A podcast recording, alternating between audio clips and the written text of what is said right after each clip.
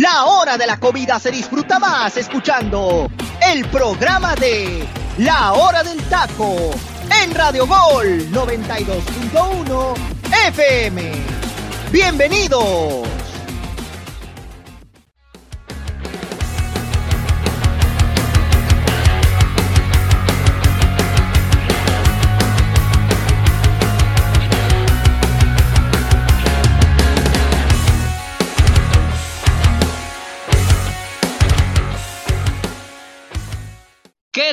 Mi gente? Le damos la bienvenida aquí a su programa favorito hablando de la hora del taco. Sí, obviamente, nuevo horario. ¿Por qué? Porque estamos ya en la situación mundialista. Hoy todos tenemos esta vibra tan, tan... Creo que hoy las palabras me faltarían para darle una explicación correcta al sentimiento que estamos viviendo, no solamente este panel, sino también me imagino que todas las personas que aman el fútbol como tal, algo de lo cual se estuvo esperando a lo largo de cuatro años y medio y que bueno, por fin podemos tener esta inauguración y sobre todo que ya vimos partidos disputados porque las elecciones ya vienen con todo, hablando de que, pues bueno, la anfitriona abrió contra Ecuador, después vimos los partidos de Inglaterra-Irán, Senegal-Holanda, Estados Unidos-Gales y el día de mañana tendremos más partidos de los cuales los invitamos que estén a nuestro nuevo horario para que estemos analizando cada uno de estos partidos y sobre todo, ¿no? El seguimiento correspondiente a nuestra selección mexicana para ver hasta qué partido llega. Pero sin más preámbulos, quiero presentar a cada uno de mis compañeros, empezando con mi queridísimo Freddy López, el, el animado de Radio Gol. Yo así lo podría llamar porque siempre entra con unas ganas y me imagino más con ese tema mundialista. ¿Qué tal, mi queridísimo Freddy? ¿Qué tal, Angelito? Primero que nada, pues estoy muy contento, hermano, de estar en otra emisión más de la hora del taco. La verdad es que pues sí, no horario, bien lo mencionas, ¿no? Eh, un horario que hasta a mí me, me resulta extraño, ¿no? Pero realmente, pues, eh, es ahora sí que, que todo este tema, ¿no? De la Copa del Mundo, que ya arrancó el día de ayer, hay mucho que platicar, se jugaron también algunos partidos esta mañana y bueno, sin duda hay mucho tema de qué hablar porque el día de mañana debuta la selección mexicana en contra de Polonia y sin duda pues hay mucho que analizar en ese sentido y bueno pues vamos a darle hermano, saludo con gusto al buen José Luis, al teacher, a José Ramón y a ti también hermano, te mando un fuerte abrazo. Claro que sí, claro que sí, eh, ahora sí que pues todos estamos animados y como no, también me imagino que está animadísimo mi queridísimo José Luis que también está aquí en este programa, su programa, ¿cómo te encuentras José Luis? ¿Qué tal, hermano? Un gustazo estar aquí con ustedes en este nuevo horario. La verdad que tenemos un tiempo muy completo para analizar todo lo que ya vivimos de día tras día de la actividad del mundo, hablando de Qatar 2022. La verdad me encuentro muy contento, partidos muy atractivos. Para empezar, que llevamos tan solamente cuatro partidos, me sorprende que no hemos tenido ningún paupérrimo partido sin goles, ningún 0-0 mínimo. Los equipos, hablando de las elecciones, están proponiendo y están tratando de darnos el mejor fútbol. Ya miraremos el día de mañana la selección mexicana. También sale con esa misma iniciativa que tuvo la selección de los Estados Unidos en contra de la selección de Gales, pero esperemos salga con la iniciativa de los primeros 45 minutos, porque si sale con la segunda inercia ah, que tuvo el equipo de las barras y las estrellas, Santa Madre de Dios, ¿eh? Salió perdonado y, también puede pasar por las similitudes de que Gales hace muy poco se enfrentó a la selección de Polonia y le llevó a dar competencia fuera de que terminó eh, perdiendo en contra de la selección polaca. Sí, la verdad es que Estados Unidos, decepcionante, la verdad, para el segundo tiempo. El primero me sorprendió, hasta incluso me animó bastante en esta en esta situación en su debut mundialista, pero que bueno, estaremos analizando un poquito más a detalle en su respectivo bloque y no sin olvidar también a mi queridísimo José Ramón, ¿cómo te encuentras amigo en esta en este nuevo horario, ¿no? Como lo comenta este el buen teacher de Finos Cisneros a quien presentaré al último porque pues es es la estrella de este programa. Eh, así es, amigo. La hora del taco mundialista, ¿no? Así es, así es, un placer, un placer estar contigo, Angelito, con el queridísimo José Luis y con, y con Freddy. A darle, amigo, a darle que pues ya, ya lo que tanto estábamos esperando, eh, el Mundial, amigo, pues ha dado inicio, ¿no? Así es, y mi queridísimo teacher Delfino Cisneros, mi, mi, mi estimado, con quien estamos con Martino a muerte, más que nada, aquí somos los, los porristas de Martino. Pero quiero mandarle igual un saludo. ¿Cómo se encuentra, teacher, en este, en este su programa? En un nuevo a ver si no te desconecta el micro, ¿eh? Que, Dios te perdone por lo que acabas de decir, pero en fin, ¿no? Allá que te perdone él, porque yo no.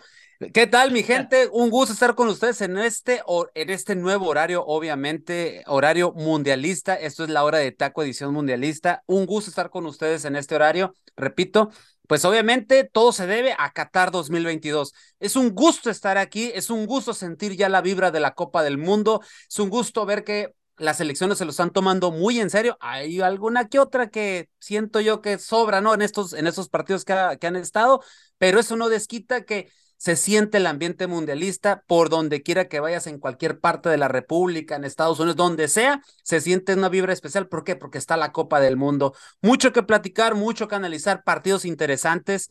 Lo de Inglaterra, obviamente, pues hay que tomarlo con mucha mesura, ¿no? Porque le pega un baile a Irán sabroso, un Ecuador que ese, e, ese festejo cuando ganan, pues prácticamente una cachetada con guante blanco a la, a la afición, a la, a la gente de Qatar. Y pues se viene la situación de México, ¿no? Un partido que yo lo veo como el partido clave, crucial para el proceso o la culminación de este proceso de Gerardo Martino. Ya lo platicaremos, gracias a la gente que nos sigue en nuestras redes sociales como Relado del Taco Oficial, Angelito, y también a la gente que muy amablemente también nos escucha por Spotify. Angelito, pues a darle que ya está muy interesante esto. Claro que sí, mi querísimo teacher. Y pues bueno, comenzamos. Primero quiero saber rápidamente su punto de vista antes de entrar a los partidos. Pues bueno, como lo comenta el teacher, el día de ayer tuvimos lo que fue la inauguración del Mundial. Eh, por ahí vi, eh, viendo ahí en termómetros diferentes en redes sociales, ahí con la gente. Unos gustó, otros no gustó, pero no sé, mi queridísimo Freddy, tú crees tanto de estos tipos de show. ¿Qué tal? ¿Qué me puedes platicar de lo que viste el día de ayer en la inauguración que nos ofrecieron los catarís que con tanto esmero intentaron y bueno, lograron tener lo que querían, visibilidad en su región, que porque para eso querían la Copa del Mundo del Fútbol. Sí, no, realmente fue una inauguración eh, buena, ¿no? Yo la catalogo como buena. Eh, digo, en ese sentido, eh, a lo, yo estoy como de ese trip, ¿no? De ese lado de, de que yo esperaba un poquito más, a lo mejor en el tema de las, ahora sí que lo que se iban a presentar, ¿no? En tema también de, cantantes y todo, pero realmente fue una inauguración buena, me, me agradó sobre todo todo lo que, lo, que prepararon ahí los cataríes para, para poder eh, efectuar ya esta Copa del Mundo de manera oficial y bueno, realmente, pues en ese sentido, em, creo yo que, que lo hicieron de, de buena manera y sobre todo aquí el punto principal que yo resaltaría es la cuestión de que, de que bueno, en sí, el estadio de donde se jugó el partido de Qatar en contra de Ecuador, la verdad, qué bonito está, ¿eh? Honestamente, es muy bonito.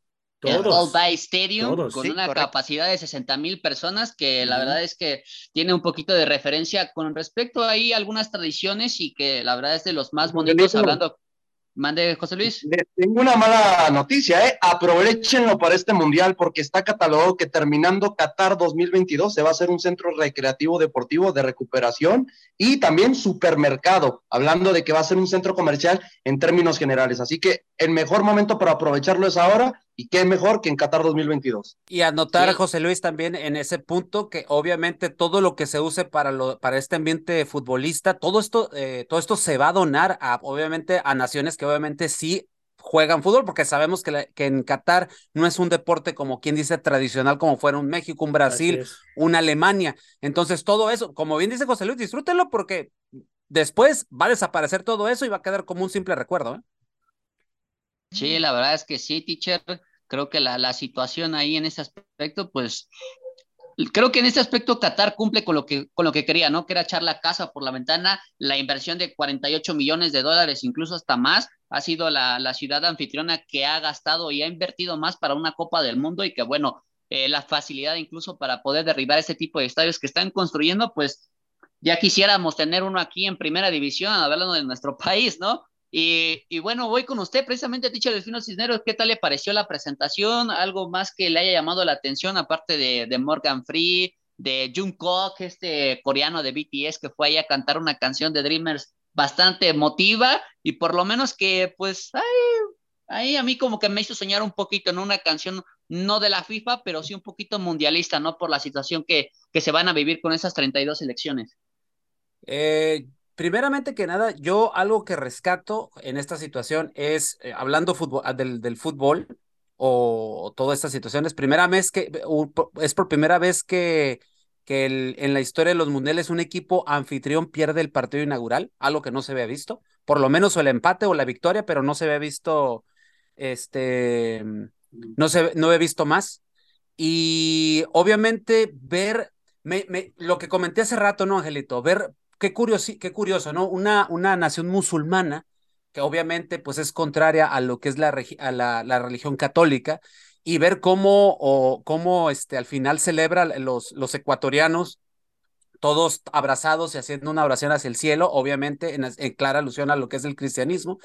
Y pues obviamente esto le dio una vuelta a las redes sociales, ¿no? Obviamente prácticamente yo leía muchos encabezados de muchos portales eh, en Twitter y en, y en Instagram donde comentaban la situación, ¿no? O sea, qué curioso, una nación musulmana que está en contra de la, de la tradición eh, cristiana y que obviamente le celebren de esa manera, ¿no? O sea, es un dato curioso. A fin de cuentas, es, ya sabemos que es deporte y no pasa de ahí, ¿no? Pero es algo, algo, algo curioso, ¿no? En esta situación. Quería platicar eso del, de los estadios, ya lo platicamos ahorita, que esos estadios van a desaparecer. Solamente es, solamente es simple y sencillamente es para eso y nada más, ¿no? Para el Mundial y luego hasta ahí le dejamos, ¿no? Sí, teacher, la verdad es que sorprende, pero bueno, ya que ahorita encendió los motores del partido del día de ayer que fue a Qatar contra Ecuador, el partido inaugural, voy contigo, mi queridísimo José Luis. ¿Qué le pasó al anfitrión, no? Dice el teacher Finos Cisneros, es la primera vez que alguien pierde eh, en su partido inaugural, hablando que el último que por lo menos no perdió, pero cruzó con el empate fue Sudáfrica, ¿no? En aquel 2010 contra nuestra selección mexicana, donde quedó un empate de uno a uno. Pero ¿qué le pasó al anfitrión, José Luis? Todos esperábamos por lo menos que metiera las manos hablando de lo que nos demostró en una gira eh, norteamericana y sudamericana que participó tanto en Copa Oro y este, Copa América. Es muy sencilla la pregunta. Eh, me voy directamente a qué le pasó al anfitrión, hablando de Qatar. Invirtió demasiado en la infraestructura para tener un evento tan importante a nivel internacional como es una Copa del Mundo, pero se olvidó de lo futbolístico, porque sabemos que hoy en día la mayoría de los entrenadores o el círculo que maneja esta selección son entrenadores españoles. Entonces, ¿qué tan jodido debe estar el movimiento, hablando de los entrenadores españoles hoy en día, para que ni siquiera hayan podido levantar una nación que era lo que más buscaba en este proceso, no de cuatro años, sino de seis, porque acuérdense que el mismo tiempo que se empieza a estructurar el, el, formato de que cuando se da a conocer Rusia 2018, también ya se tenía catalogado que iba a ser Qatar 2022. Entonces, esos seis años de protocolo, de estructura, de manejo de estadios, de, de planificación para un evento tan grande como es, como les mencionaba, ¿no? Una conglomeración tan grande como es la Copa del Mundo, me sorprende demasiado que se hayan olvidado tanto del fútbol y esos partidos que tanto halagan, eh, que se jugaron en, Copas Américas, eh, hasta en otros tipos de competiciones, hablando de tantos partidos amistosos que tuvieron en este proceso mundialista, pues quedaron en el olvido, porque reflejado a lo que vimos en el terreno de juego en este partido inaugural, donde Ecuador le termina ganando 2 a 0 con dos goles de un viejo conocido de nuestro fútbol mexicano, como es Ener Valencia, pues nos da a entender que el fútbol de Sudamérica está muy por encima, pero, pero muy por encima del fútbol asiático. Y no lo digo como el reflejo que solamente sea Qatar, porque sabemos que los únicos, hablando en selecciones, de que siempre te llegan a dar competencia en este tipo de, justos mundialistas, es Corea del Sur y Japón. Las demás van nomás a hacer un paseo, a generar ingresos, y, los, y lo vimos el día de ayer, ¿no? Eh, con, Qatar, y lo vimos el día de hoy con la selección de Irán. Yo creo que queda muy claro por esa parte, ¿no? De que yo le aplaudo mucho al funcionamiento de la selección sudamericana. Me gustó mucho los futbolistas, qué inercia de sacar jóvenes promesas de, de, presente y futuro, hablando de la selección de Ecuador, que hablando como Sarmiento, lo de Moisés Caicedo, entre otros futbolistas como Preciado, la verdad que dieron muy buenos reflectores a nivel internacional y no por algo estos futbolistas ya antes mencionados juegan en el viejo continente. Imagínense, jovencitos que apenas tienen 20 años y tuvieron todavía la presión de jugar en un partido inaugural de la Copa del Mundo, lo hicieron de una manera espectacular y luciéndose de mejor manera que con el anfitrión de Qatar 2022. Sí, la verdad es que Ecuador demostró mucho, sobre todo en el primer tiempo, por las revoluciones, la intensidad que le puso, la propuesta que dio y que bueno, el equipo de Qatar, el anfitrión, comandado ahí por Pedro Sánchez, ¿no? Este catalán que fue contratado precisamente para darle un poquito de esa escuela barcelonista, ¿no? Esa que quedó de moda, por llamarlo así, con Pep Guardiola, que al final, pues bueno, no se le vio nada a este equipo catarín más que dos jugadas de peligro, a las cuales estaremos hablando un poquito más, más tarde, pero querías comentar algo, mi queridísimo José Ramón. Sí, amigo, mira, también agradecerle a, Gustavo Alfaro, eh, que él también fue el que, el que creyó en este proyecto, amigo, empezó a, a hacer ahí algunos cambios con esta selección y bueno, pues ya, ya después ya todos, todos sabemos lo que está brindando esta selección, una selección muy dinámica, rápida y, el ecuatoriano ya lo trae, amigo, ya lo trae, pero ahorita, ahorita con Gustavo Alfaro terminó de, de, de, hacer eso una potencia, ¿no? La velocidad del ecuatoriano, eh, la verdad es que lo están haciendo muy bien. A ver, José, ¿una potencia por verle ganado al anfitrión? No, no, no, no, no, fíjate lo que dije. Dije, dijiste una potencia. no, no, no, dije, lo, lo terminó de hacer una potencia en su situación de velocidad del ecuatoriano. Ah, no, ahorita la velocidad la acabas de incluir, estimado. Gustavo Alfaro lo, lo, terminó, lo terminó de, de, hacer sus cualidades del ecuatoriano, pues sacarlas más a flote. Y, y, eso pues se ve, se ve reflejado en, en el Mundial, amigo. Ojo, compañeros, ¿eh? ya candidato a Qatar 2022, Ecuador, ¿eh? a quedar campeón.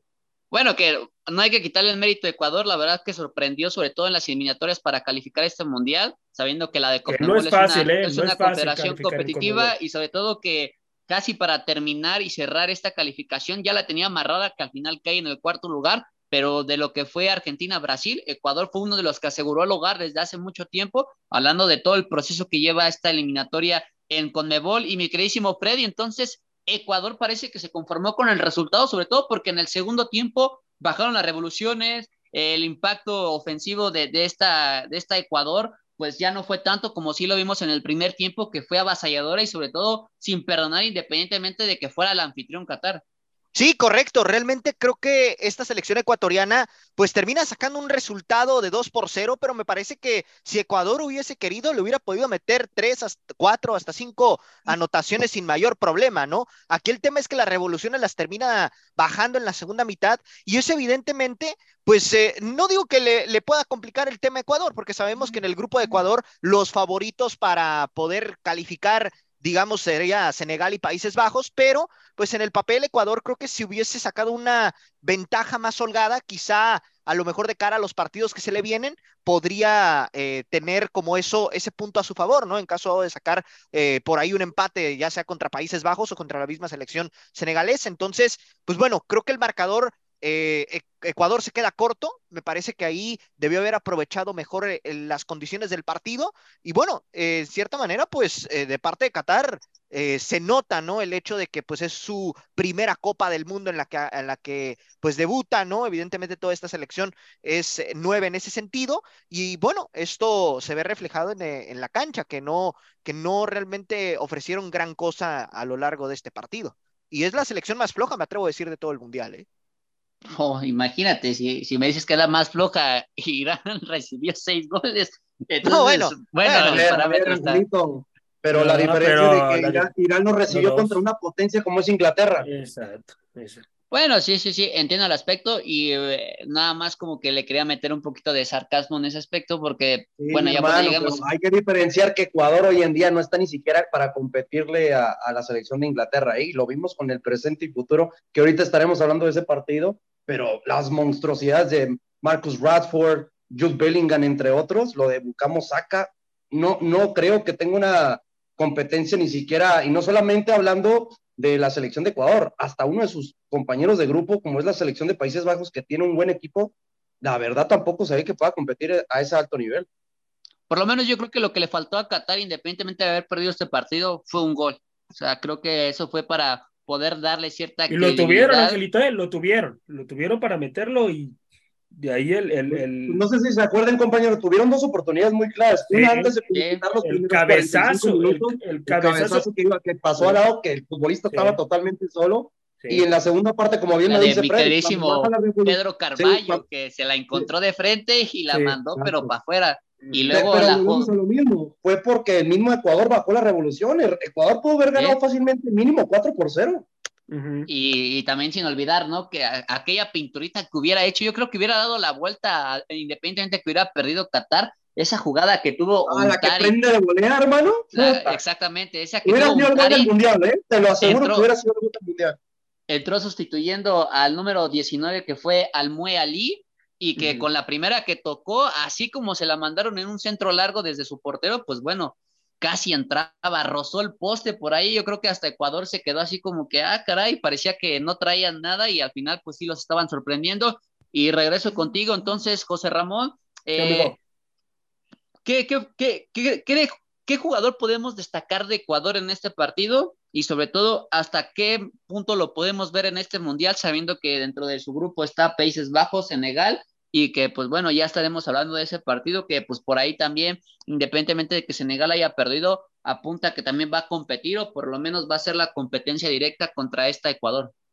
¿Qué jugador? Yo creo que, yo creo que Valencia, amigo, Valencia de, de Ecuador es el, es el líder que necesita esta selección y es un futbolista que no le tiemblan las piernas, ¿no? Ya, ya trae mucho, mucho en su espalda, trae muchísima experiencia y yo creo que eh, es el futbolista que tiene que seguir marcando diferencia y, y, en, y en general, pues yo creo que Ecuador lo hizo bien, ¿eh? Sin, sin miedo, eh, lo, lo tenía que hacer así porque tampoco era una selección eh, Qatar que pues que le complicara la situación, ¿no? Yo creo que se le va a empezar a complicar ahorita a partir del segundo partido y ahí se va a ver de qué está hecho este, este Ecuador, amigo, pero yo creo que Valencia es el futbolista que hay que, hay que seguir y hay que estar atentos de ese futbolista que puede marcar diferencia con Ecuador.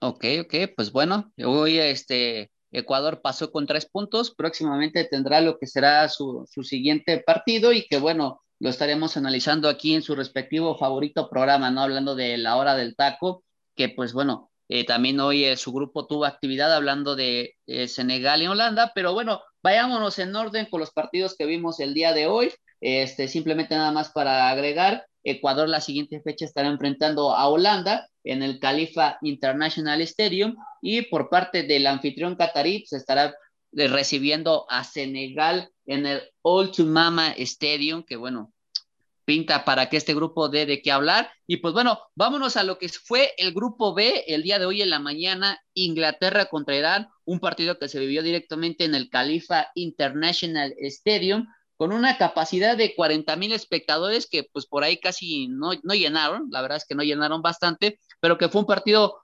bastante parejo hasta que empezó, ¿no, José Luis?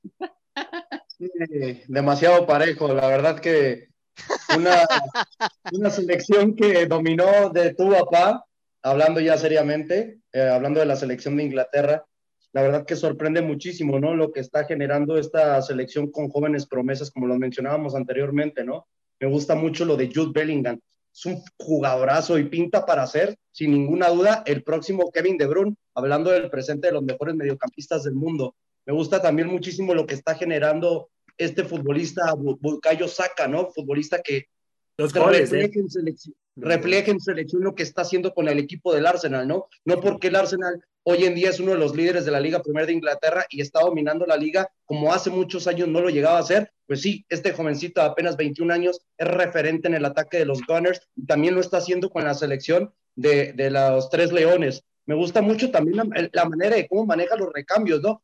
Me sorprende muchísimo que lamentablemente cuando Harry Maguire termina saliendo por lesión eh, del partido, pues hasta su misma afición lo termina celebrando, ¿no? Son cosas que, cosas que creo que en el fútbol nos da un poquito de risa, pero esperemos que por parte del central del Manchester United se encuentre bien y por lo de que maneja, ¿no? Hablando del el círculo social de, de, que maneja esta selección de Inglaterra con futbolistas ya con mucha experiencia como Harry King, Jack Grealish, que entra en la segunda mitad y responde de muy buena manera, lo de Marcus Rashford, que también siendo un revulsivo que anteriormente sabíamos que era un futbolista titular indiscutible en la etapa de la Eurocopa y en otros partidos de la Nations League, pues poco a poco, hablando de lo que han sido otros futbolistas con mejor rendimiento sus equipos y en lo que ha sido de los partidos amistosos previo a la Copa del Mundo, pues terminaron estando por encima de este futbolista canterano igual del Manchester United sorprende mucho las líneas, ¿no? Y hablando jugador tras jugador, la verdad que esta, esta selección de los tres leones, como les mencionaba,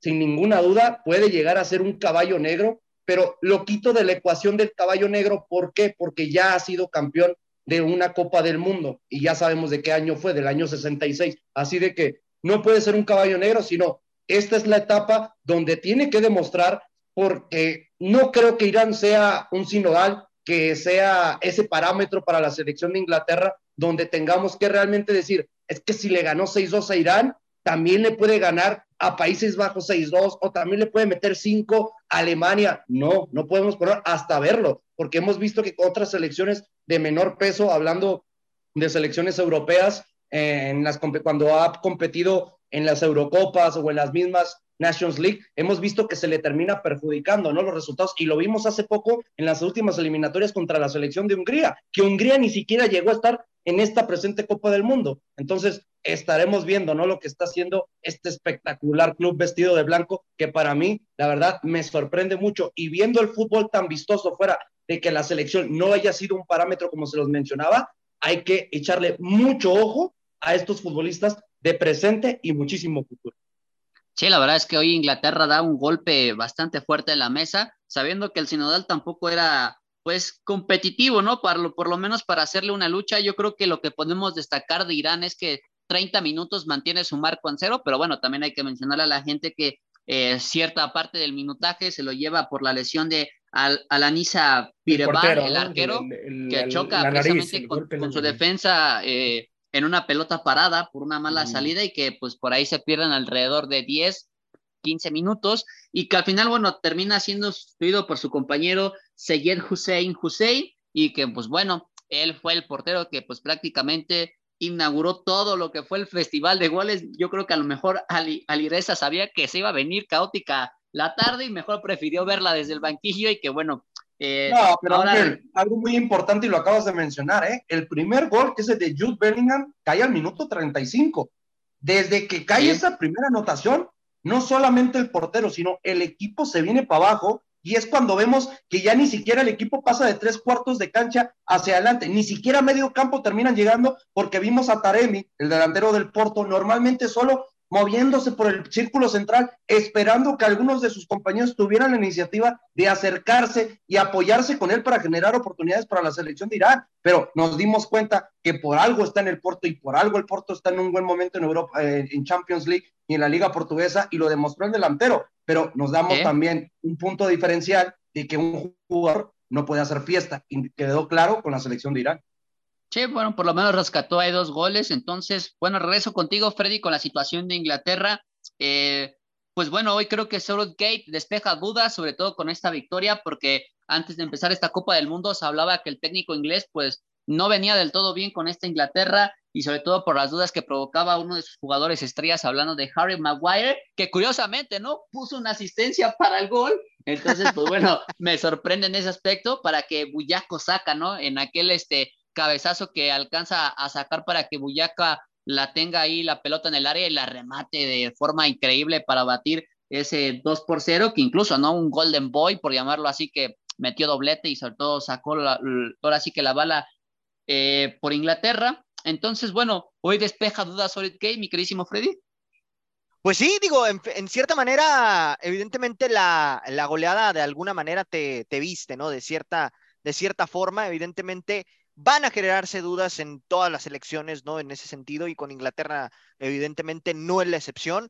Eh, obviamente, este 6, a 2 le, da mucho, pero mucho respiro. Eh, se vienen partidos complicados, ¿no? Todavía en el grupo, le, falta, le falta Gales, le falta Estados Unidos, o sea, eh, realmente en ese sentido, pues lleva una muy buena ventaja en ese aspecto por la diferencia de goles. Vamos a ver si en sus próximos duelos puede seguir plasmando esa, esa situación del gol y sobre todo, pues que, en ese sentido sus jugadores se conecten para concretarlos, ¿no? En, en esta ocasión enfrentaron a un Irán que realmente, pues, eh, no, te, no te sugirió tanto problema, pero pues eh, ahora sí que lo que se te viene encima va a ser eh, totalmente distinto porque Gales y Estados Unidos evidentemente sí te van a pelear un poco más.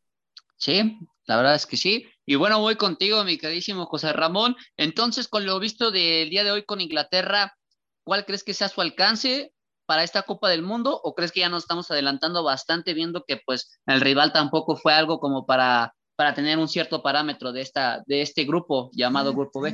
Mm, yo creo que yo creo que va a terminar primero de grupo, mi queridísimo Angelito, termina primero de grupo, amigo, y su siguiente rival es Estados Unidos.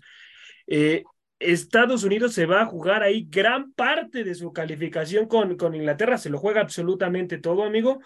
Eh, ya vamos a estar tocando ese bloque, pero eh, yo creo que Inglaterra, amigo, este, pues va a terminar eh, ganando los otros dos partidos, ¿eh? Y yo sí la pongo como el caballo negro para hacer cosas importantes en, en, en, Qatar, amigo. A ver qué es lo que pasa con esta selección. Es una selección muy dinámica, suele hacer transiciones muy rápidas y, y, lo de y lo del futbolista que ya mencionó este José Luis eh, Bucayo Saca, eh, el, el, segundo gol que hace, cómo hace el recorte hacia adentro y le mete el disparo al portero, se la pega al palo, amigo, gran, gran futbolista, y la, la velocidad que tiene, es muy, muy buen futbolista, entonces ahí tiene dos o tres futbolistas que son puntuales, amigo, y que te pueden dar el campeonato definitivamente.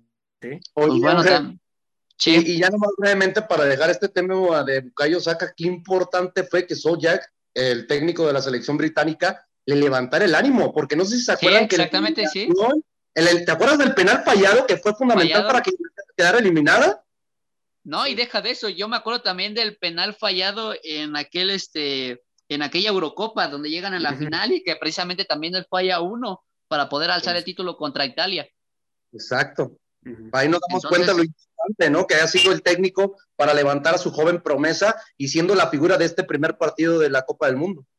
Sí, la verdad es que sí. Y bueno, yo destacaría la situación de los Golden Boys, aparte de, de, de Buyako Saka, ¿no? Jugador del Arsenal que estamos hablando. Lo de Jude Bellingham, ¿no? Su primer gol con Inglaterra. Uh -huh. Y en qué momento, en una Copa del Mundo. La verdad es que este jugador pinta para grandes cosas, sobre todo en el Borussia Dortmund lo viene rompiendo. Y que bueno, Inglaterra llama la atención en la situación de que sus 26 convocados, los 25 son de su propia liga y solamente Jude Bellingham es el único que viene de la liga de la Bundesliga de Alemania. Y pues bueno, compañeros. En español, hermano, de mí te acuerdas y vestido de blanco.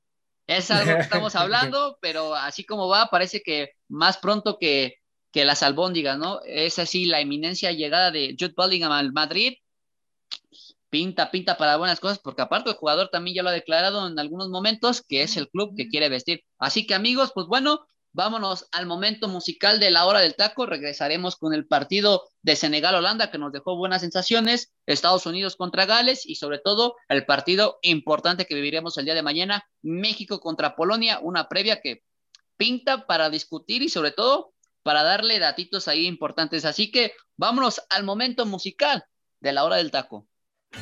Este es el momento musical de La Hora del Taco.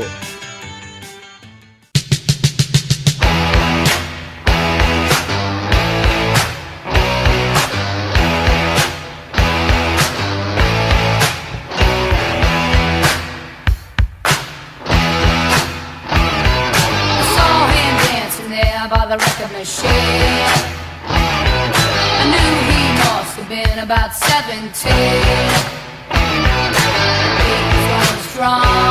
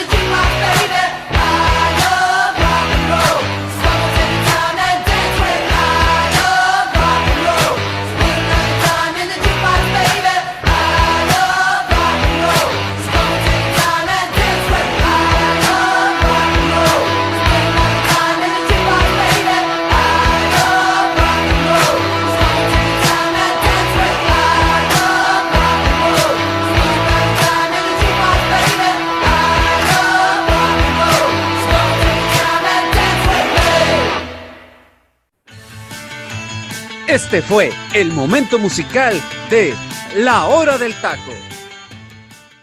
Así es, mi gente, hemos regresado después del momento musical de la hora del taco. Tremenda canción que nos acabó de dejar el teacher Delfino Cisneros hablando de I Love Rock and Roll de Jonah Jett y de Heartbreakers, ¿no? Una canción bastante, bastante, pues, buena, hablando de los 80, sobre todo popular en MTV, y que, pues, bueno, para darles un poquito de contexto acerca de esta canción, pues, se fue, este, cobereada por la misma Johnny Jett, porque en realidad esta canción es originalmente hecha por The Arrows, una banda setentera que pues no tuvo tanto impacto comercial, pero que fue una canción que a la misma Johnny Jett le gustó y que bueno, fue publicado en el año de 1981 y sobre todo que pues ahí fue la parte triunfal y siendo una de las voces femeninas del rock and roll como representativas de aquellos años, ya que pues también ella dejó cierta escuela hablando que fundó bandas como The Runaways, otra banda totalmente importante en la industria musical y que bueno, con ese tipo de canciones Jonah Jett sería pues recordada y sobre todo, ¿no? Eh, sería pues más que nada identificada por este gran éxito que pues la mayor parte de la gente piensa que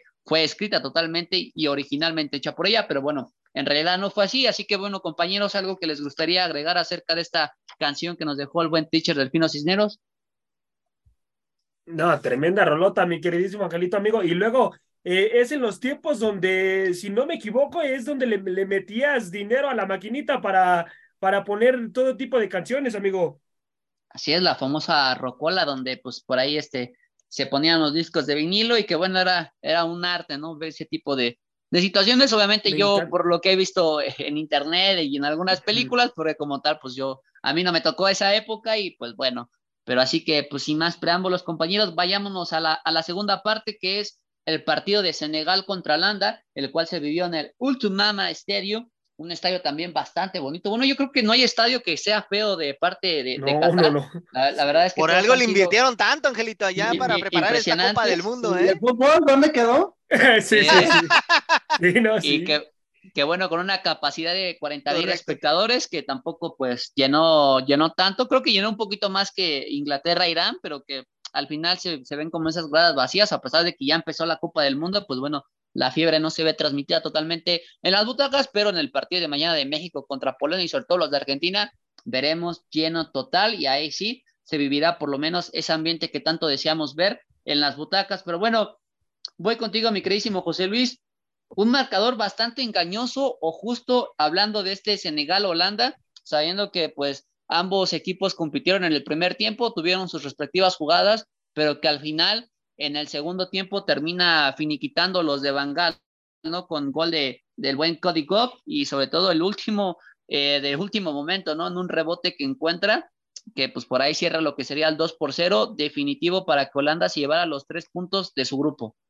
Pues termina siendo sorpresivo porque hubiera sido más que justo el empate por parte de la selección de, de Senegal, ¿no? Que estaba compitiendo la tú por tú sin su referente en la delantera como es Sadio Mané, que al final, ¿no? A tres días de comenzar la Copa del Mundo se dio la noticia de que Sadio Mané no terminaría de recuperarse para el tercer partido que está estipulado en esta fase de grupos de Qatar 2022 y por lo mismo la selección pues se la jugó al tú por tú contra una selección que la verdad tiene igual que Inglaterra, ¿no? Mucho presente, pero demasiado futuro.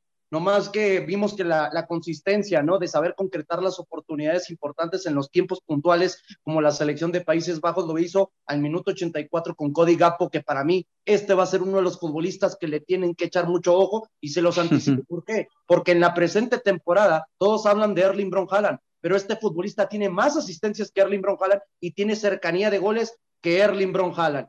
Erling Brown se quedó en United, en, el, Manchester City para seguir trabajando para lo que se viene en la próxima mitad de temporada de la Liga Premier, pero este futbolista que lo está haciendo de una manera espectacular con su equipo del PSV y el equipo de Países Bajos es el presente y futuro de la selección con tan solo 24 años de edad y lo demostró siendo el jugador que le abre el marcador para que su selección tuviera esa iniciativa de tener esa afianzada técnica de tres cuartos de cancha hacia adelante para poder concretar el partido, hablando de que Klassen ya al final, ¿no? Hablando del 90 más 9, termina concretando la oportunidad del 2 por 0, ya hablando de la última jugada del partido, pero que de una manera muy injusta, como se los mencionaba, la selección de Senegal, pues se va con una derrota sabiendo que era importantísimo mínimo rescatar un punto contra esta selección europea porque sabía que con ella se iba a pelear el liderato de grupo y ver perdido contra esta misma selección dirigida por el mismo Ronald Koeman, pues me sorprende muchísimo que la verdad no está haciendo las cosas de muy buena manera como se tenían estipuladas. Sí, la verdad es que hoy la, la, la selección de, de Bangal, pues Bangal, momentos... traía, traía, traía Kuman, pero no es Bangal. Sí, bueno, obviamente igual por ahí este eh, no, Koeman, ¿no? Y, fue, y fue discípulo de Bangal. es que me acuerdo que antes de Bangal, recuerden que Kuman deja la selección, se va al Barcelona y toma Bangal la selección. Correcto. es por eso que me, me, voy acordando, pero sí, es Bangal, hermano. Sí. Sí, no, y a, aparte no hablando de, de, maestro y discípulo, hablando de que el maestro Exacto. es Bangal y el discípulo Exacto. es Ronald Koeman, ¿no? De aquel Barcelona de donde ganan su primera Champions League. Pero bueno, pues, vayan, ¿Qué vayan... crees, hermano, que van a buscar a Bangal después de que Kuman deja el puesto?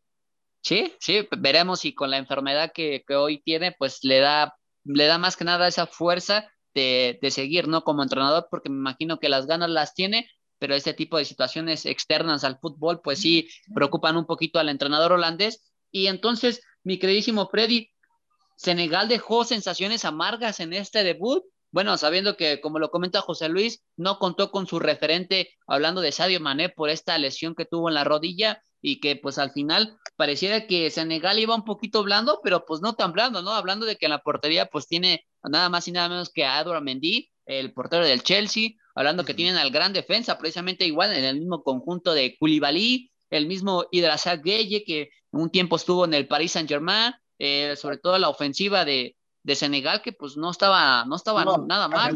Es que estás hablando de jugadores como Diata, que juega en el Mónaco, lo de Sar en el, en el, ¿Sí? en el Watford de Inglaterra.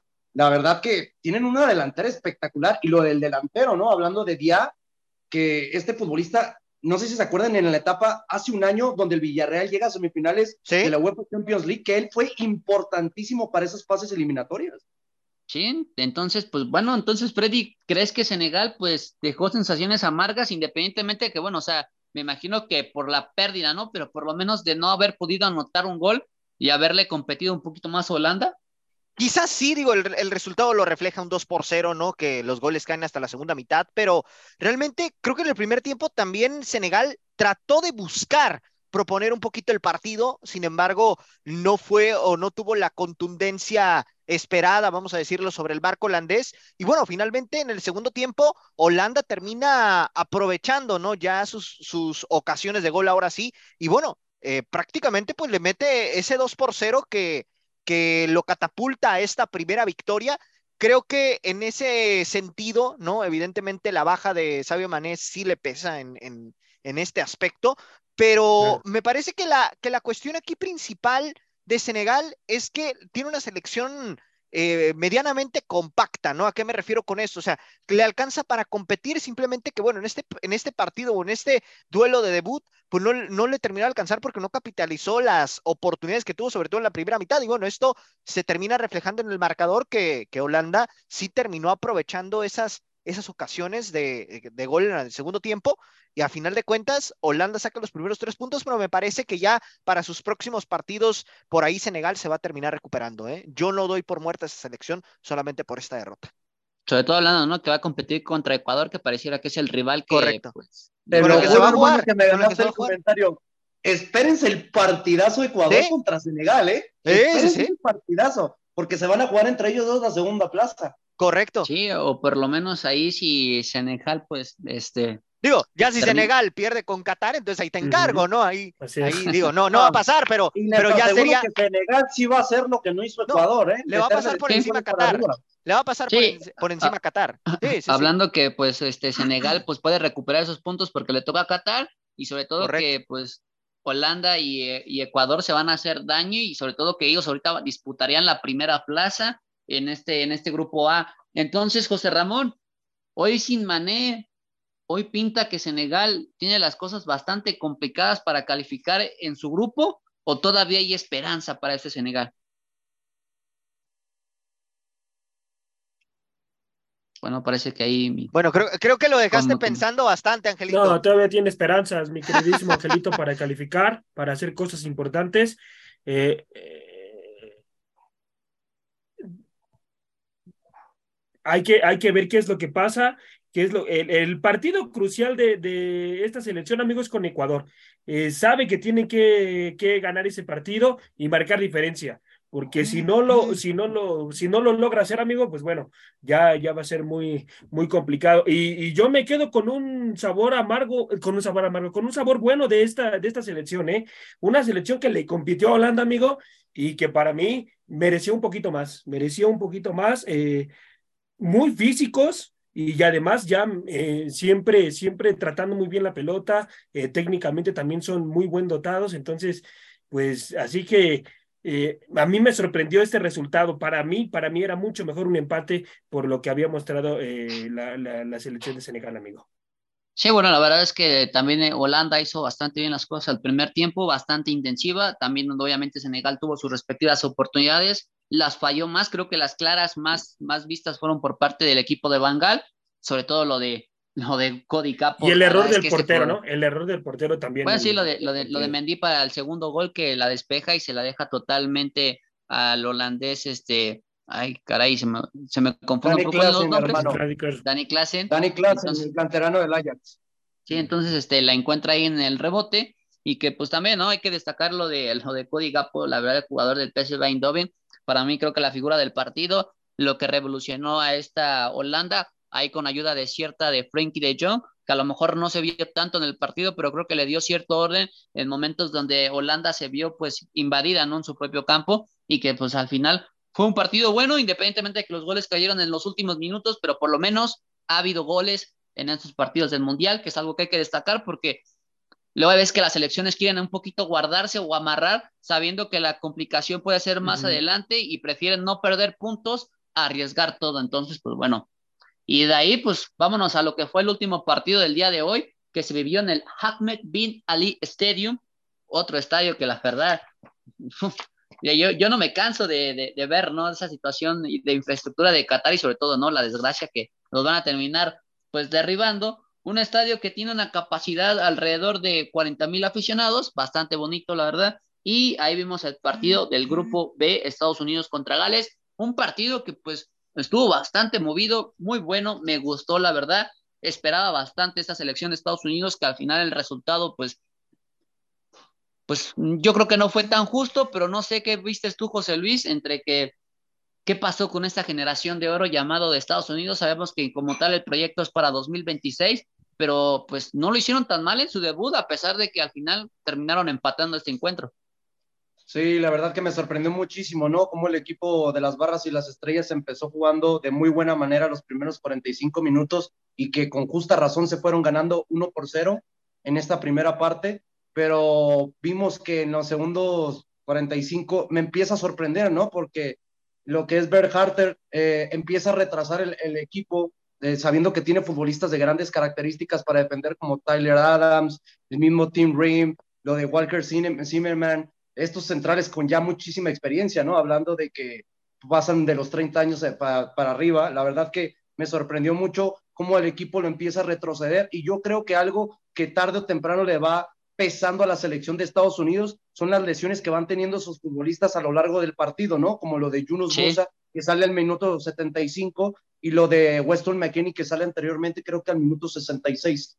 Ahí es cuando vemos que el medio campo se empieza a debilitar, le das libertades a una selección como Gales, que tiene muy buenos futbolistas en el medio campo, como Aaron Ramsey, lo de Harry Wilson, este canterano de Liverpool, que hoy en día juega en el Fulham y lo está haciendo de una manera espectacular, acompañado de Daniel James, ¿no? Otro futbolista que llegó al equipo del Fulham, pero que anteriormente ya había tenido ese golpe mediático de llegar a un equipo grande como el Manchester United y teniendo un referente como Garrett Bell, sorprende muchísimo que le hayan dado tantas libertades para que pudiera generar oportunidades para sus compañeros. Y vimos, ¿no? Que a pesar de, previo a la jugada del penal que termina concretando el capitán galés, la verdad que el equipo generó, generó y generó, pero tenían una barrera llamada Matt Turner, que por algo, ¿no? Matt Turner lo vimos hace muy poco ser nuevo portero del equipo del Arsenal. No por algo es el equipo suplente, el, el portero suplente de este equipo que es líder de la Liga Premier de Inglaterra y que lo está haciendo de muy buena manera por lo mismo me sorprende, ¿no? Que este equipo con grandes este, futbolistas, hablando como Anthony Robinson, este futbolista que también juega en la Liga Premier de Inglaterra,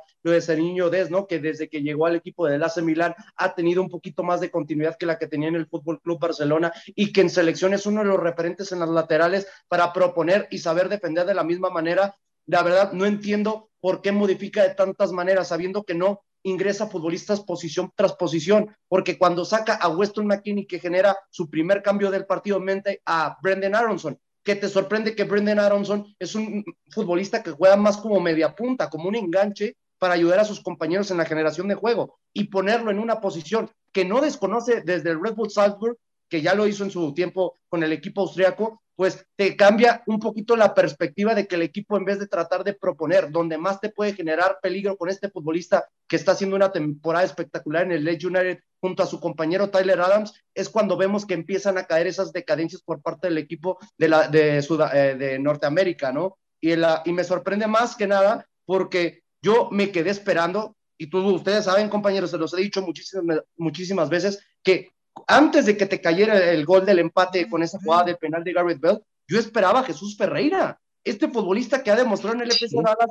ser algo diferente, ser esa joven figura que pinta para llegar al viejo continente en un futuro muy cercano. La verdad, yo no entiendo cómo haciendo ese tipo de modificaciones, como cuando saca a, a Joe Sarguet, eh, también empieza a sacar a, lo de Timothy Wea. ¿Por qué no mete un futbolista con estas características que tiene toque, retención de balón y mucho más lo que necesitaba en esta segunda mitad, que era gol? Sí, la verdad es que sorprende el cambio, ¿no? A sacar a Josh Sargent y no meter a, Jesús Ferreira del FC Dallas. La verdad es que este jugador goleador en su equipo y que pues en la liga de la MLC la venía haciendo bastante bien, referencial y sobre todo, ¿no?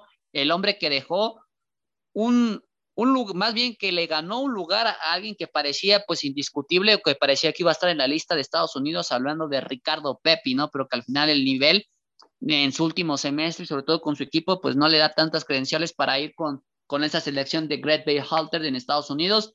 Entonces, mi queridísimo Freddy, Gales empató justamente con ese penal o simplemente pues vimos un resultado bastante mm, no tan bueno, hablando de que Estados Unidos en el primer tiempo propuso bien, pero como lo comenta mi queridísimo José Luis, en el segundo por los cambios modifica totalmente la estructura, sobre todo los lesionados que son bastante fundamental, hablando de Weston McKenney, que precisamente venía de una lesión, que lo venían cuidando para que pudiera debutar en este partido. Al final, pues solamente eh, juega 74 minutos. Lo de Musha, que es un jugador también bastante atractivo, y pues de ahí creo que a partir de quitarle esas piezas en el medio campo, Estados Unidos empieza a sufrir y sobre todo, ¿no? Eh, empieza a decaer un poquito de lo que nos venía dando con esa intensidad. Sí, correcto. Realmente aquí Estados Unidos me parece que el primer tiempo es cuando debió haber aprovechado sus ocasiones, ¿no? Porque dominó prácticamente todos los primeros 45 minutos, como bien lo mencionas, Angelito. Sin embargo, no tuvo esa contundencia que, que bueno, a final de cuentas, en el segundo lapso, pues bueno, Gales de alguna manera empezó a enderezar un poquito el tema, ¿no? Y a partir de la salida tanto de, de McKinney como de Musa, pues esto eh, le, le empieza a a perjudicar a Estados Unidos, no se empieza a perder en el partido, le regala de alguna manera la iniciativa a Gales y esto permite que se encuentren con ese penal que Garrett Bale cobra de muy buena manera para conseguir este empate, que bueno, evidentemente para Gales le, le, sabe a gloria, ¿no? Y para Estados Unidos, pues es como una derrota, porque evidentemente Estados Unidos de alguna manera tenía el partido en sus manos y pudo haberlo ganado, me atrevo a decir, con un marcador quizá no, no tan holgado como Inglaterra le pegó a Irán, evidentemente, pero sí un marcador más cómodo que le hubiese permitido cosechar estos primeros tres puntos. Sí, bueno, pues ahora sí que veremos en el próximo encuentro lo que será Gales, Irán y Inglaterra, Estados Unidos. Que, Oye, pues, Angelito, y algo muy importante, ¿no? Lo importante que es para Gales este empate, sabiendo que todavía le da la esperanza de hacer la mayor cantidad de goles en contra de su sinodal de Irán. La misma situación que va a tener el equipo de los Estados Unidos y entre estas dos selecciones Se van a tratar de jugar el segundo recibir- puesto. deja tú tratar de recibir la menor cantidad de goles contra Inglaterra, porque Correcto. eso puede ser el factor definitivo para quien termina de segundo de grupo. O a ver si no nos dan una sorpresa, ¿no? Por parte de Estados Unidos, que la verdad no Te voy a dar un dato, mal. hermano, que no he escuchado ningún medio que lo diga y me les voy a adelantar. Y ya sabes que siempre traemos información concreta aquí en la hora del taco. En Copas del Mundo, Inglaterra jamás le ha ganado a Estados Unidos. Sí, entonces, este, hablando que en el último partido, si no mal recuerdo, fue en Sudáfrica, donde quedaron Exacto. empate de uno a uno, donde todavía Exacto. estaba la, la leyenda Steven Gerrard, ¿no? Por parte de Inglaterra y de Estados y- y Unidos. Por el otro lado, hermano, Landon Donovan. Landon Donovan. Landon Donovan. ¿Eh? Los jugadores bastante Qué- qué- qué referentes. hermoso, Que estaban en un qué- qué momento hermoso, ¿no? muy positivo en ese de entonces. Copa del Mundo.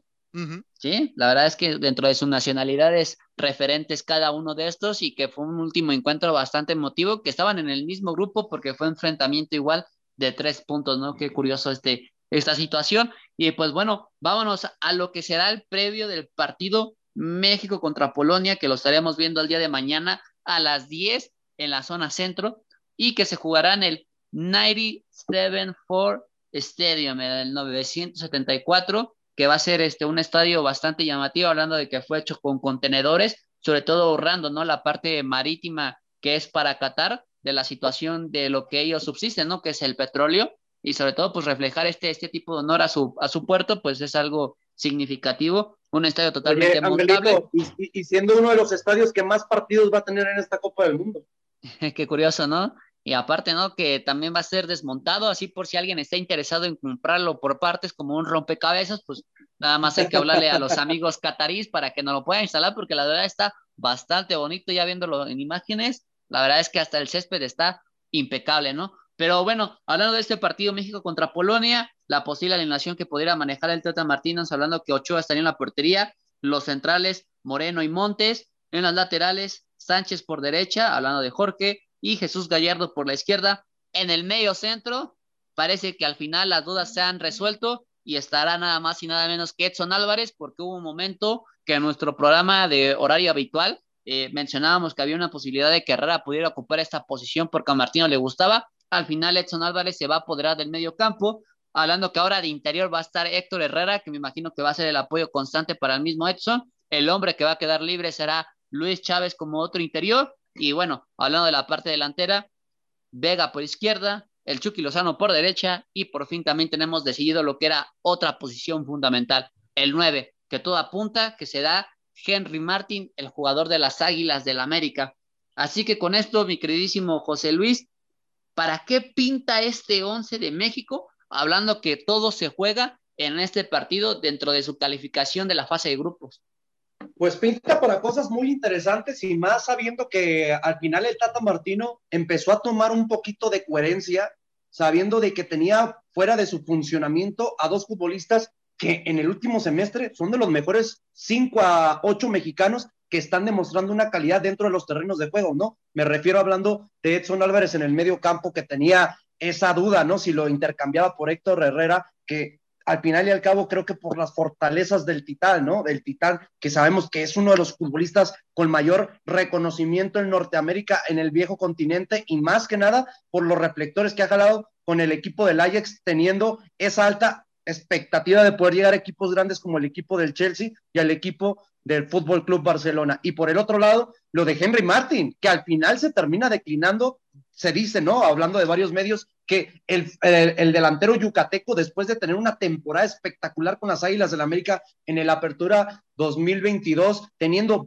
13 anotaciones y 6 asistencias en 20 partidos, la verdad que reflejan que hoy en día es el mejor delantero de nuestra selección tricolor y por algo sería más que justo que siendo un, delantero fortulento pueda competir con los centrales polacos que sabemos que sí, le van a sacar un poquito más de centímetros hablando de los jugadas a pelota parada, pero sabemos que la fortaleza de Henry Martin y que ha agarrado al paso de los años en nuestro fútbol mexicano es lo que lo convierte en un futbolista diferente, ¿no? Complementado sin ninguna duda por ese ataque tan monstruoso que nos da mucha esperanza hablando de selección mexicana con Chucky Lozano de, por el lado izquierdo y por el lado derecho el mismo Alexis Vega. Ya miraremos, ¿no? También cómo se, se termina de complementar el medio campo, hablando de Luis Chávez y el mismo Charlie Rodríguez, que será uno de los futbolistas que necesita apoyarse muchísimo con el Titán para ayudar a la generación de juego que también puede efectuar el mismo futbolista de los Tudos del Pachuca. Y algo muy importante que tiene Luis Chávez que no veo que tenga hoy en día uno de los mejores futbolistas, hablando del medio campo de nuestro fútbol mexicano, es la pegada a larga distancia. Yo creo que la pegada a larga distancia va a ser fundamental para que cuando esos espacios te los trate de abrir o cerrar el equipo de la selección polaca, un tiro de Luis Chávez puede ser factor para abrir el marcador. Sí, la verdad es que Luis Chávez es el jugador del momento, lo mencionó Martín el día de ayer en conferencia de prensa, que es el hombre que ha tenido un año redondo, que eh, que no por algo lo ha metido como titular y sobre todo que cree que no va a desconocer jugar lo que será una Copa del Mundo porque pues ya ha tenido partidos internacionales con selección mexicana. Así que mi queridísimo José Ramón, hoy podemos decir que México puede pintar como favorito en este encuentro porque para aquellos que les gustan las apuestas, ahorita, en este momento, México pinta como favorito, hablando de que te da un más 170 y que un empate o una victoria de Polonia la viene calificando en un más 210 ambos. Entonces, podemos decir que México sí puede pintar como favorito y poderle ganar en el 974. Eh, no creo, amigo. Eh. Para mí, para mí no entra como favorito la, selección mexicana en este partido, amigo.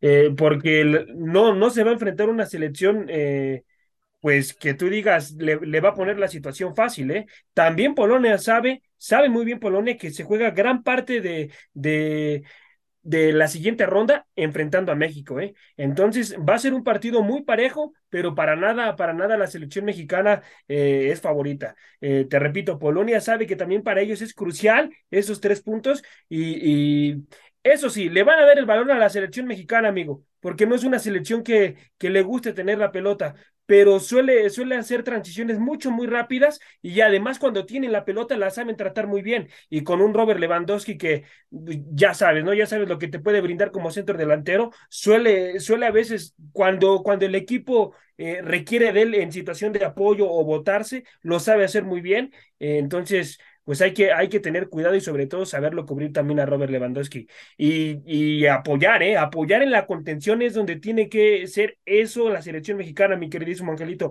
hacerse fuerte en, en, en medio campo, amigo, porque si no se hace fuerte en medio campo, puede sufrir mucho este partido de la selección mexicana, pero para nada, para nada yo pongo como favorito eh, a, la, a, la, selección mexicana, amigo. Va a ser un partido muy complicado donde, te repito, ambas selecciones se juegan eh, su pase a la siguiente ronda en, en este encuentro, amigo.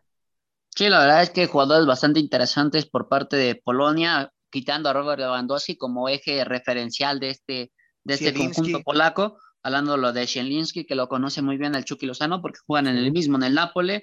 Eh, Mili, que está en la Juventus, que la verdad es un delantero uh -huh. que también es bastante bueno. Y que también jugaba en la Premier League, ¿no? También jugaba en la Premier League. No, Mili de... que siempre eh, se ha caracterizado por jugar en la Bundesliga, en la Bundesliga y hoy en día okay. en el presente en la Serie italiana. Uh -huh. Sí, también estuvo un tiempo en el Napoli y ahorita, pues bueno, se encuentra en la Juventus. Lo de Nikola Shaletsky, lo del de portero Chenietsky, bueno, Chesney. Hermano, Chesney, perdón. Mucho Chesney, ojo, ¿eh? Sí, mucho sí. ojo con Simansky. Y lo conoces tú muy bien porque es compañero de Santiago Jiménez en el Jiménez. Feyenoord. Es un sí, futbolista sí. que ha jugado mucho en la generación junto a Zalewski, este jovencito que les comentaba anteriormente en otros programas de la hora del taco, que sí. es canterano del equipo de la Roma, son estos dos revulsivos que está en, utilizando como recambio en esta previa para este partido, que pueden ser los cambios di diferentes por la, por la diferencia, ¿no? Que les comentaba de ser los jovencitos con presente y futuro de la selección polaca. Y además, Angelito, los polacos han comentado, compañeros, que su partido crucial es con México, ¿eh? Por eso, por eso les digo, no se la van a poner fácil a la selección mexicana. Ahora, Angelito. Oye, oye, pero también tomen en cuenta que este fútbol, este equipo de la selección polaca tiene muchos revulsivos, cosa que no tiene sí. la selección mexicana. Es correcto. México no tiene una buena Eso yo creo que va a ser fundamental, porque también lo de Kaminsky, lo de Frankowski, que Frankowski es un futbolista que calladito está rompiendo la liga francesa, ¿eh? Y no por algo está en el equipo sorpresa de Lens.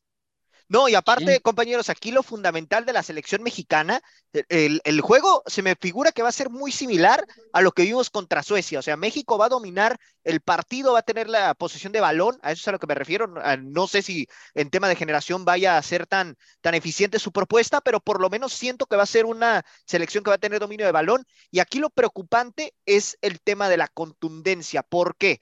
Porque si México no define las ocasiones que tenga claras frente al marco, Polonia en una que tenga, te la va a concretar, ¿eh? Y no hablo de Robert Lewandowski, hablo en, un- en una selección polaca que van a seguramente apostar por el contragolpe y, Y el- que eso y puede terminar aéreo- matando, eh, es lo que puede terminar matando a México. Y el balón ese- aéreo son muy fuertes, Freddy, también, ¿eh? No, y aparte, mira, por ejemplo, lo de Héctor Moreno, lo vimos contra Suecia. Tuvo un error tremendo en el, en el, no recuerdo si fue en el primero o el segundo gol de Suecia, pero Sí. fue algo que, que la verdad, si le llega a suceder algo así mañana a la selección mexicana, la verdad es que se ve un panorama muy Es que- tétrico para este Pero no es, equipo. ¿eh? no es solamente lo de Moreno, hermano. El problema de nuestra Gallardo. selección es la pelota parada. Sí, el sí, sí, problema sí. es que es Correcto. la maldición de todas las correcto. copas del mundo, la pelota parada. Sí. Acuérdense, en las últimas eliminatorias donde México ha sido fundamental para Yo- perder los enfrentamientos y no sacar resultados a su favor, ¿qué es lo que los ha perjudicado a lo largo de los años? La bendita pelota parada. Y es algo que se ve que, aunque se haya mencionado o disque trabajado por parte del Tata Martino, no se ve reflejado con- en, en el terreno de juego por los futbolistas de selección mexicana. Además Sí, de que los manda a marcar por zona, ¿eh? Los manda a marcar por zona el Tata Martino. Bueno, ya veremos, porque a lo mejor no solamente está totalmente el marcaje por zona, puede que nada más tengan marca personal por ciertos jugadores y que lo demás sea, o sea, sea una marca mixta, por llamarla así, en términos futbolísticos, y que pues bueno, veremos qué es lo que podrá hacer esta selección mexicana, porque mañana, como lo comentan, es el partido totalmente crucial. Y pues bueno, eh, voy contigo, Freddy, en el aspecto de que pues Martino dice que no quiere mandar un mensaje de aliento a la afición debido a que pues hace tiempo que no le han creído a esta selección mexicana. ¿Hace bien Martino en declarar este tipo de, de situaciones?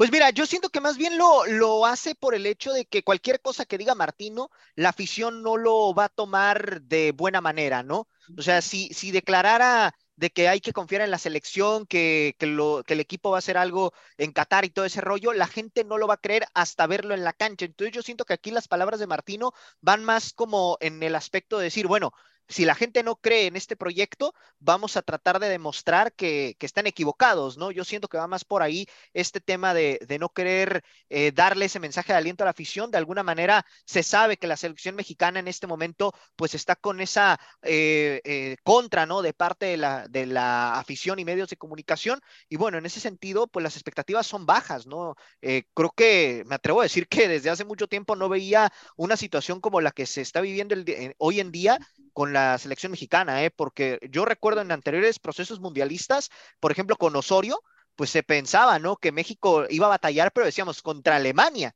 era el partido más complicado. Aquí el tema es de que México no se le ve posibilidad ni contra Polonia ni contra Argentina y solamente contra Arabia es contra se le ve una, una ligera esperanza, ¿no? Hablando como en términos generales por los rivales que le tocaron en este mundial.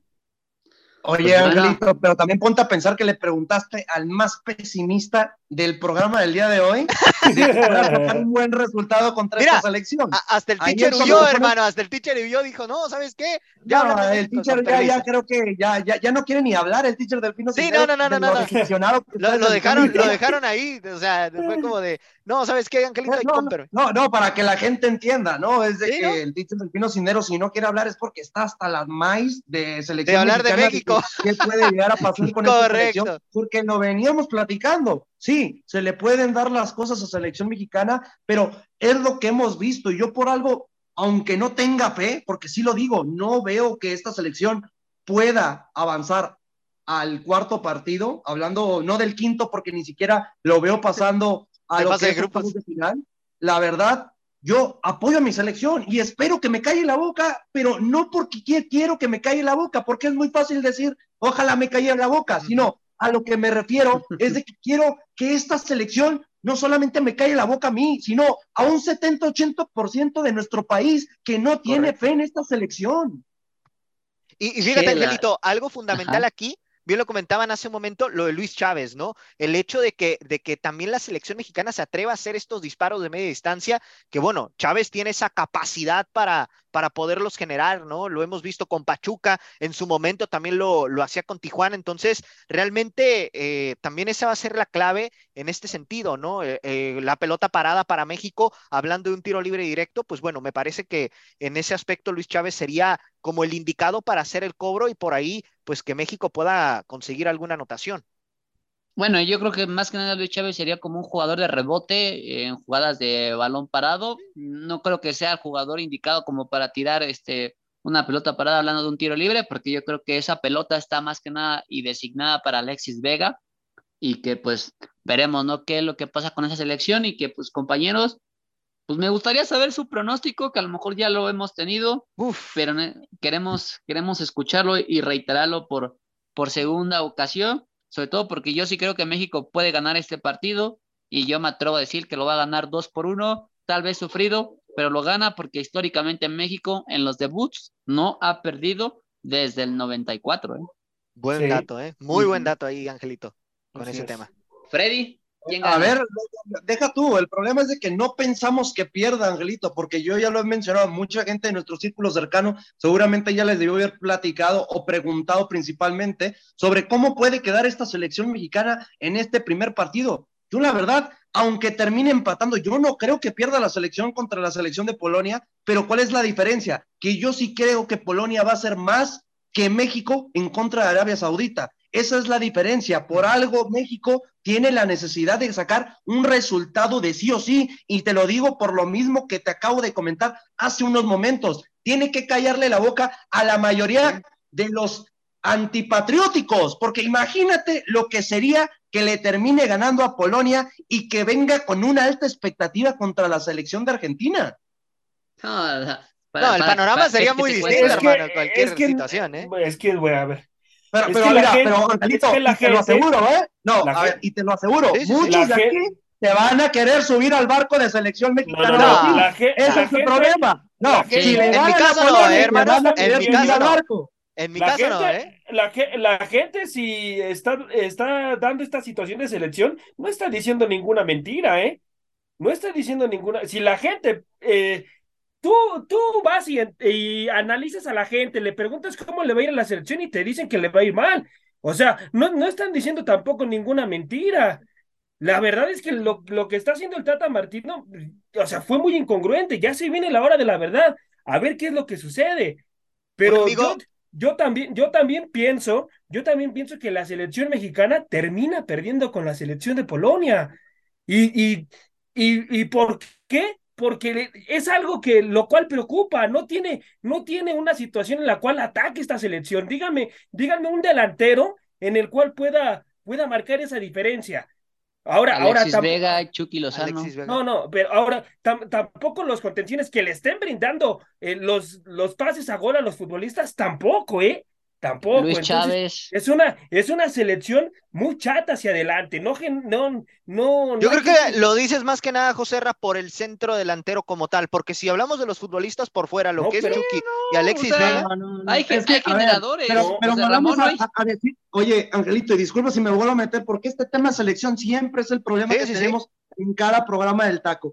Dice eh, eh, José, es que no están mintiendo, es que nadie está mintiendo que esta selección no da esperanzas, pero a mí lo que sí me molesta es de que estamos en un país muy antipatriótico, porque sí, que son muy buenos para criticar, pero cuando la selección le va bien, Qué fácil se le va a reconocer en su momento. Qué fácil es subirse al barco, ¿eh? No, y, y deja tú, José Luis, y ahí te la pongo mejor, ¿no? En ese sentido, por ejemplo, uh, si nos remitimos a lo que pasó con Alemania, que no se tenía ninguna esperanza y que se le ganó, ¿qué se dijo después? Se le ganó a la peor Alemania de la historia. O sea, también de alguna manera los Siempre se cuando le ganamos a Francia en la fase de grupos? Se le ganó a la peor Francia de la historia. Correcto, es que así siempre se va a buscar esa excusa. Correcto, así es. Y nunca lo vas a tener contento al mexicano. Siempre y a mí lo que me sorprende es que sí, tal vez yo, yo me apego, ¿eh? Sí han sido la peor Francia y la peor Alemania de la historia, pero eso no significa que le tienes que quitar mérito a la selección mexicana, porque verle ganar una potencia es lo que representa México en Copas del Mundo. ¿Se acuerdan también cuando le compitió en pasadas Copas del Mundo, antes de esta victoria, Alemania consiguiéndole un empate a Noruega, Bulgaria, Sí. a potencias que en su debido momento eran representativas de su zona de Europa.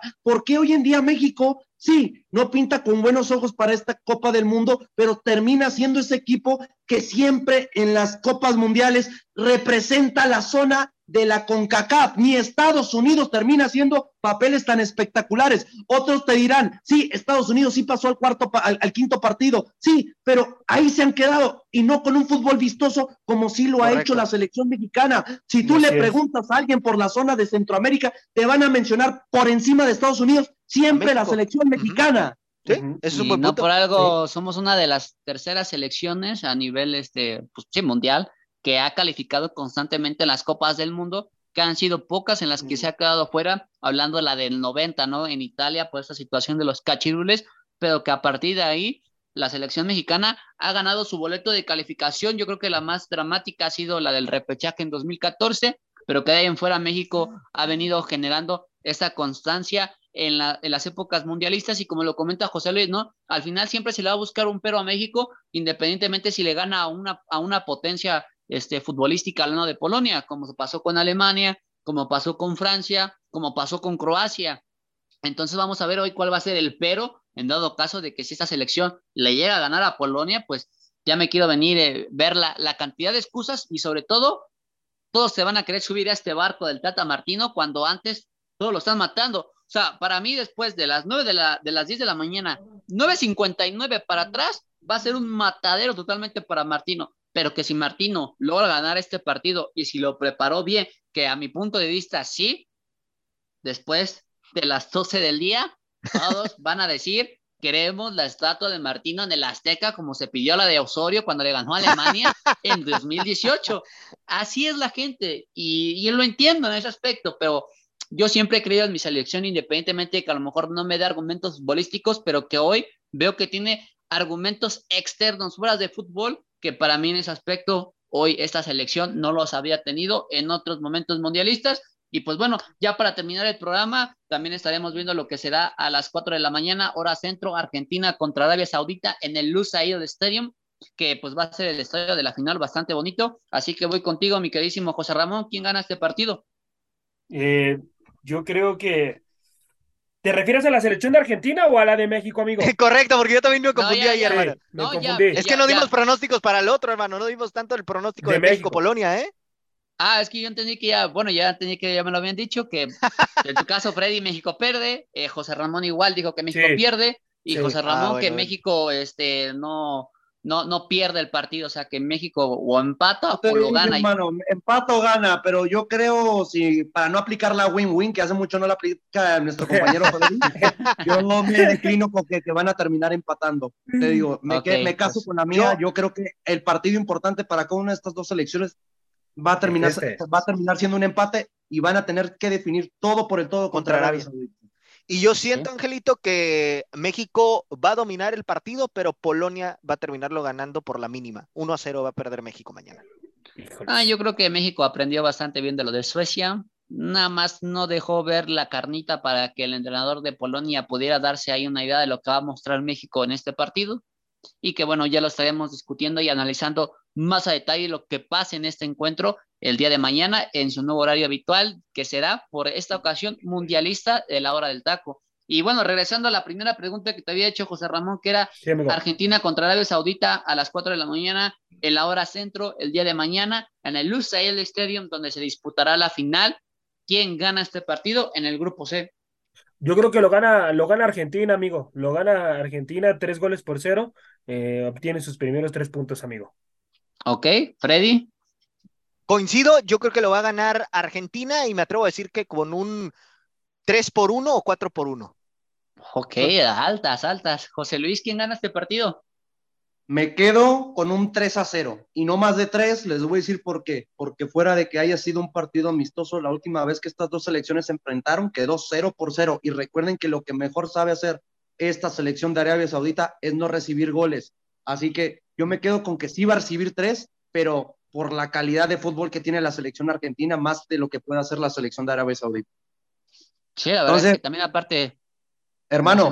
Winnie, sí. Winnie over 2.5 Argentina, seguro te pega.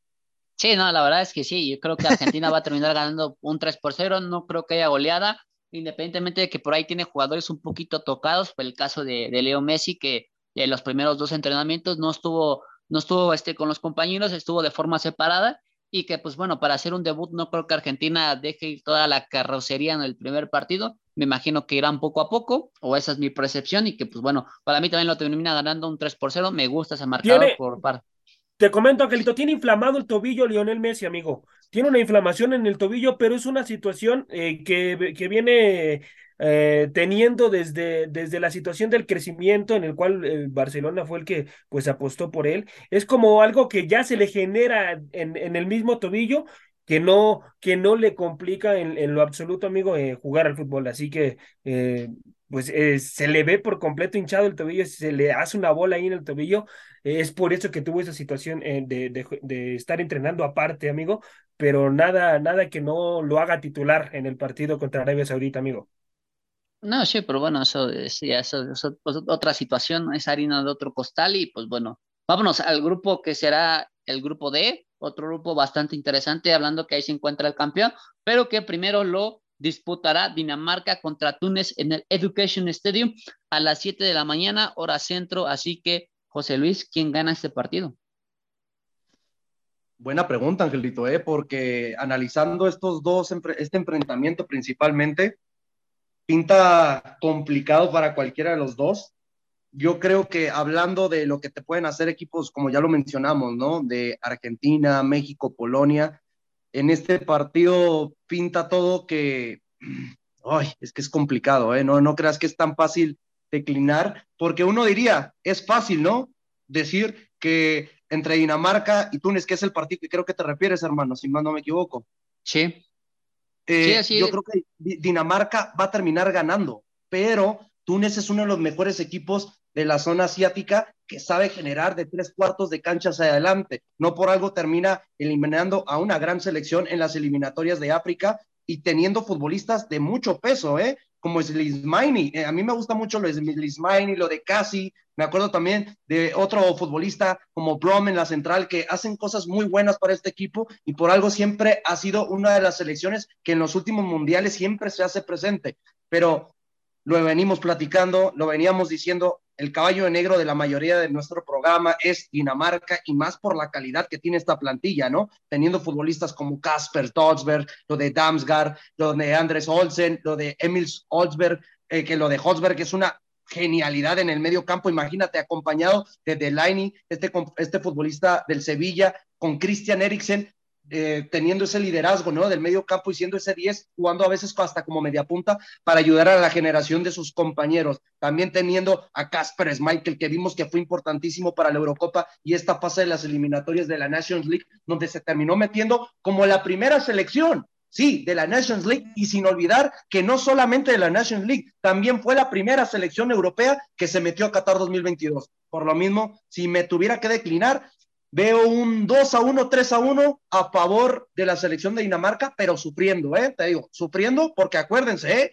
Tur eh, Túnez ya le hizo la maldad en pasados mundiales a Portugal, a España, entre otras potencias. Por, por eso mismo digo que para mí no va a ser nada fácil para la selección de Dinamarca. Freddy, ¿quién gana este partido? Híjole, realmente yo siento, hermano, que lo va a ganar Dinamarca, pero de manera apretada, ¿eh? Me atrevo a decir un 2 a 1. Un partido de bajas, ¿eh? José Ramón, ¿quién gana este partido? Para mí, para mí lo gana eh, Dinamarca, amigo. Mira, te doy aquí eh, la probabilidad eh, de cada selección. Bueno, Dinamarca tiene el 60% de probabilidad de llevarse la victoria. El empate está al 25% y Túnez tiene el 15%, amigo. en sus últimos cinco partidos, Dinamarca obtuvo tres victorias y dos derrotas.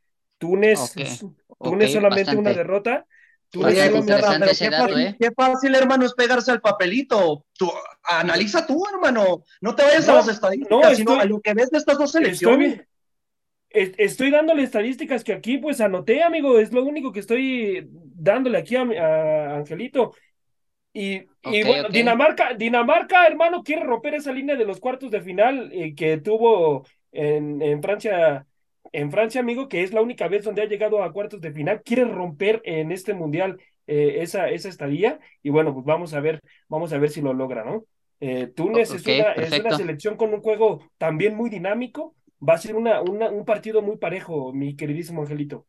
Ok, perfecto, José Ramón. Y bueno, va para terminar y de forma breve, eh, la campeona del mundo debuta su primer partido contra Australia en el Old Genebu Stadium a la una de la tarde, hora centro de la Ciudad de México. Así que, pues José Luis, ¿quién gana este partido? No, Francia. Y, sufriendo igual, ¿eh? No creo que le vaya a terminar ganando así de una manera catastrófica la selección australiana que sabemos que se metió a, la, a, la, a las eliminatorias de, de, Asia porque sabíamos que en Oceanía no tenía nivel de competencia, siempre se terminaba peleando eh, la, la, ¿cómo se llama?, el pase directo con la selección de, de Nueva Zelanda. Así que por lo mismo, si me, me, pides que me decline por una selección, me quedo con Francia. Yo creo que va a ganar, gustar, pero no termina goleando. Yo creo que termina ganando un 2 por 0. Y no sé si te acuerdas que ese 2 por 0 se puede pegar mucho a Rusia 2018, donde de puro milagro le termina ganando sí. 2 por 1.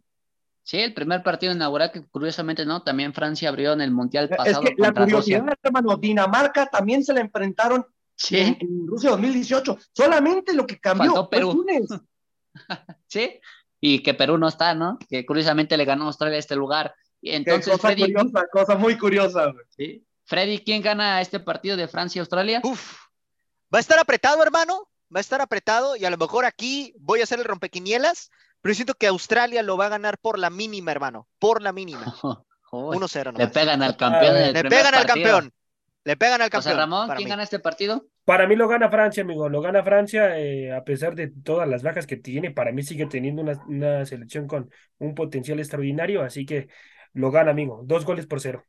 Bueno, entonces igual mi pronóstico es que gana Francia. Así que, mi querida gente, les agradecemos por haber estado en esta nueva edición de La Hora del Taco. La Hora del Taco Mundialista, un nuevo horario donde los esperamos habitualmente sobre todo para poder debatir de lo que vimos en cada uno de los partidos en los diferentes días. Estaremos transmitiendo pues todos los días cuando haya partidos, hablando de que sobre todo en fase de grupos estaremos bastante movidos y pues bueno, los esperamos el día de mañana, esperemos que pasen una excelente noche y sobre todo, ¿no? Apoyar a su respectiva selección, hablando sí, la selección de México. Así que los esperamos, que tengan una excelente noche y hasta la próxima.